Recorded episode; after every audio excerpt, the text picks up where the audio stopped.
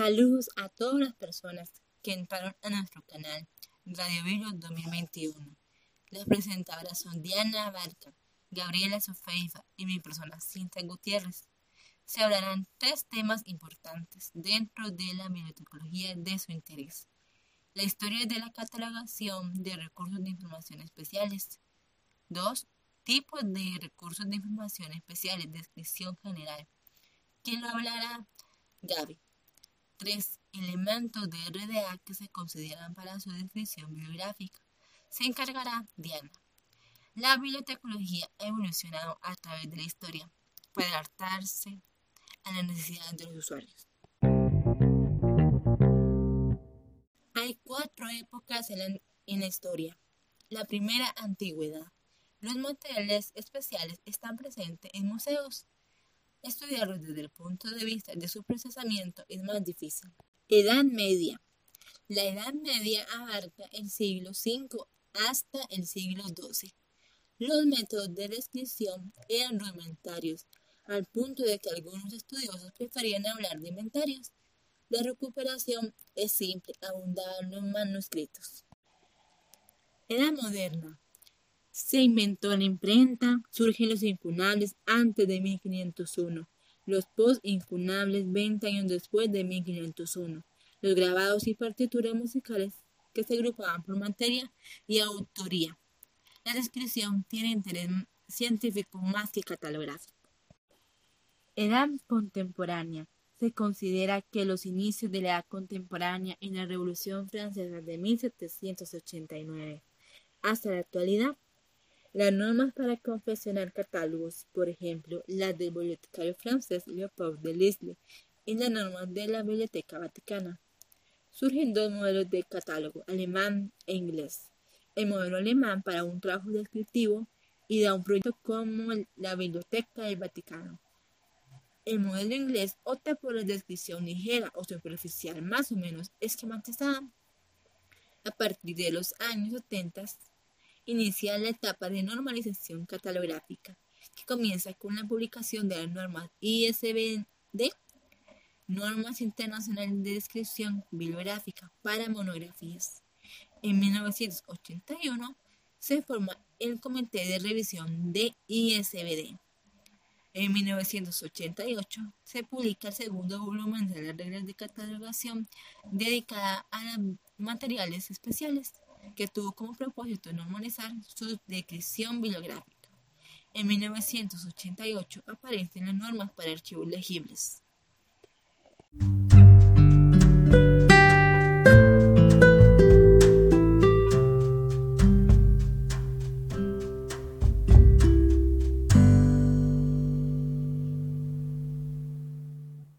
Recursos de información especiales. Los recursos de información especiales son recursos de información diversos en diferentes tipos de medios y formatos, que se especifican que no son libros, ya que difieren de sus formas y estructuras. Los recursos de información especiales también son catalogados en inglés como non-book materials. En español, son materiales no librarios es decir, se considera material no librario todo aquel recurso de información que no esté en formato libro, pudiendo ser un archivo de ordenador, un dibujo, mapas, manuscritos, videos, películas, fotografías, programas radiales, pósters, plegables, materiales tridimensionales etc. Este conjunto de documentos no textuales de soportes no convencionales exigen procedimientos específicos para su procesamiento técnico de preservación, acceso y almacenamiento. El proceso de almacenamiento es un proceso de catalogación minucioso que va guiado bajo los elementos que RDA plantea para dicho proceso técnico de almacenamiento de estos recursos de información especiales. Pero, ¿cuáles son los elementos de RDA?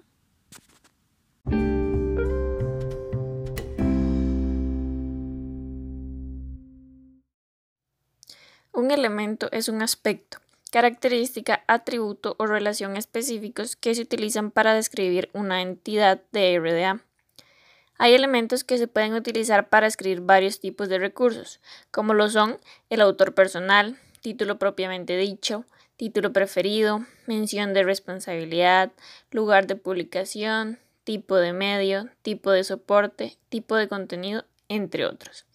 En el caso de los recursos especiales de información, tienen elementos específicos para cada uno, para poder hacer la descripción respectiva de ellos, como por ejemplo los materiales cartográficos, en los cuales se utilizan elementos como escala, proyección, coordenadas y zonas equinoccios. Otro ejemplo de estos son las grabaciones sonoras, que utilizan elementos como el registro del tipo de grabación, tipo de medio de grabación, velocidad de reproducción, canales de reproducción, entre otros.